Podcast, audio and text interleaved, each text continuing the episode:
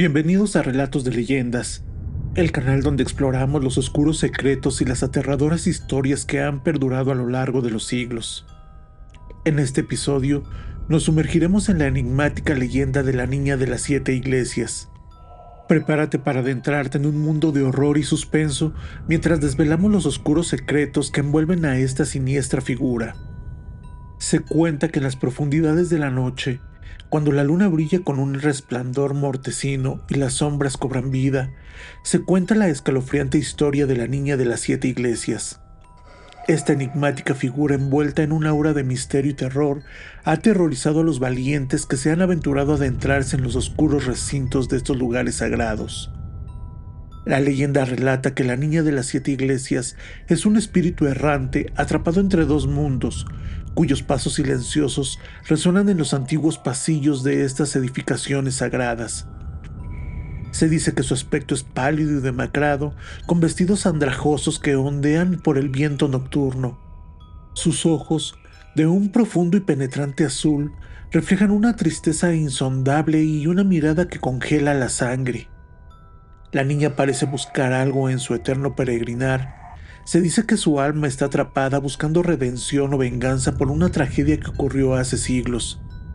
Algunos afirman, como se los comenté, que es el espíritu de una niña sacrificada en un ritual oscuro, mientras que otros creen que es el resultado de una maldición ancestral que persigue a su familia. Y a continuación, te contaré las dos historias que dan origen a esta leyenda. En primer lugar, esta enigmática leyenda encuentra su origen en los oscuros recovecos de la historia de un pequeño pueblo perdido en el tiempo. Se dice que hace muchos años, durante la época colonial, existía una niña llamada Catalina, quien vivía en ese pueblo rodeado de imponentes iglesias. Catalina era una niña solitaria y curiosa, siempre deseosa de explorar los rincones secretos de las iglesias. Pero un día, guiada por una extraña atracción, decidió adentrarse en cada una de ellas desafiando los límites de lo permitido.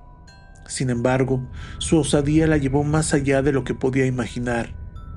En su travesía por las siete iglesias, Catalina hizo un descubrimiento macabro.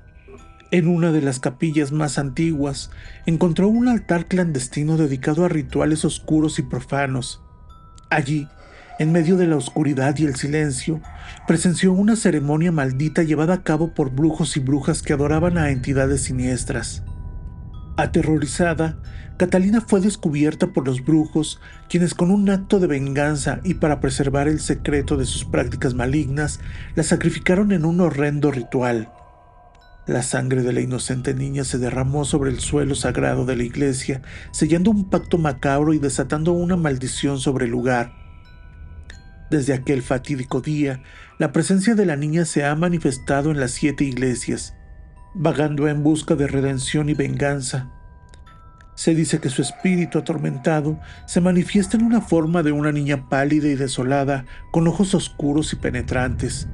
Su figura fantasmal recorre los pasillos y los rincones de las iglesias, generando un aura de misterio y terror.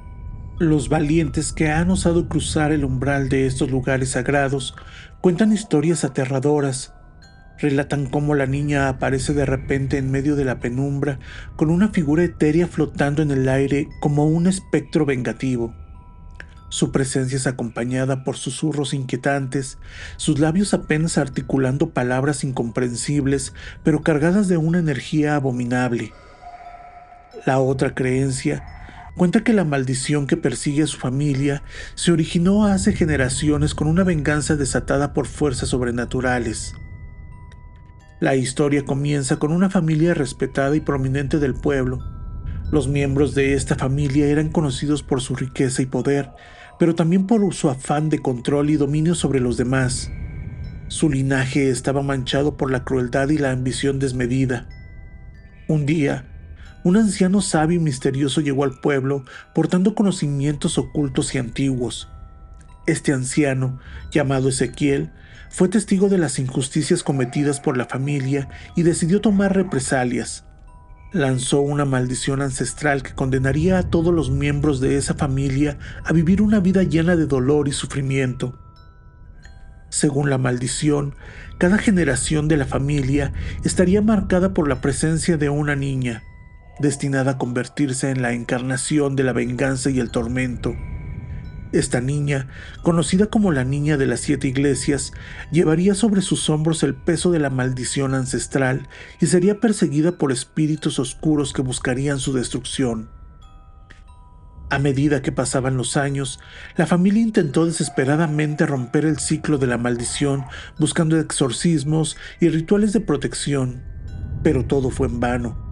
La sombra de la maldición se cernía implacablemente sobre ellos, provocando tragedias y desgracias de cada nueva generación. La niña de las siete iglesias se convertía en el símbolo de la maldición, una figura fantasmal y lúgubre que aparecía en las siete iglesias del pueblo. Su presencia era una advertencia de que el destino de la familia estaba sellado y que no había escapatoria. La niña parece buscar algo en su eterno peregrinar. Se dice que su alma está atrapada buscando redención o venganza por una tragedia que ocurrió hace siglos. Algunos afirman, como se los comenté, que es el espíritu de una niña sacrificada en un ritual oscuro, mientras que otros creen que es el resultado de una maldición ancestral que persigue a su familia. La atmósfera que rodea a las siete iglesias es opresiva y cargada de un poder sobrenatural. Aquellos que se aventuran a explorar estos lugares sagrados se enfrentan a extraños sucesos, luces que se apagan y encienden sin explicación, sombras que acechan en los rincones más oscuros y una sensación constante de ser observados por ojos invisibles. La leyenda de la niña de las siete iglesias se mantiene viva en la memoria colectiva, transmitida de generación en generación como un recordatorio sombrío de la presencia del más allá. Los valientes investigadores y curiosos continúan acudiendo a estos lugares en busca de respuestas, tratando de desvelar el enigma que rodea esta figura fantasmal y las fuerzas sobrenaturales que la acompañan. Y a continuación, te contaré un breve relato que me envió un seguidor sobre esta leyenda de la niña de las siete iglesias. Hace algunos años, cuando trabajaba como taxista en un pequeño pueblo, tuve un encuentro inquietante que aún me persigue en mis pesadillas.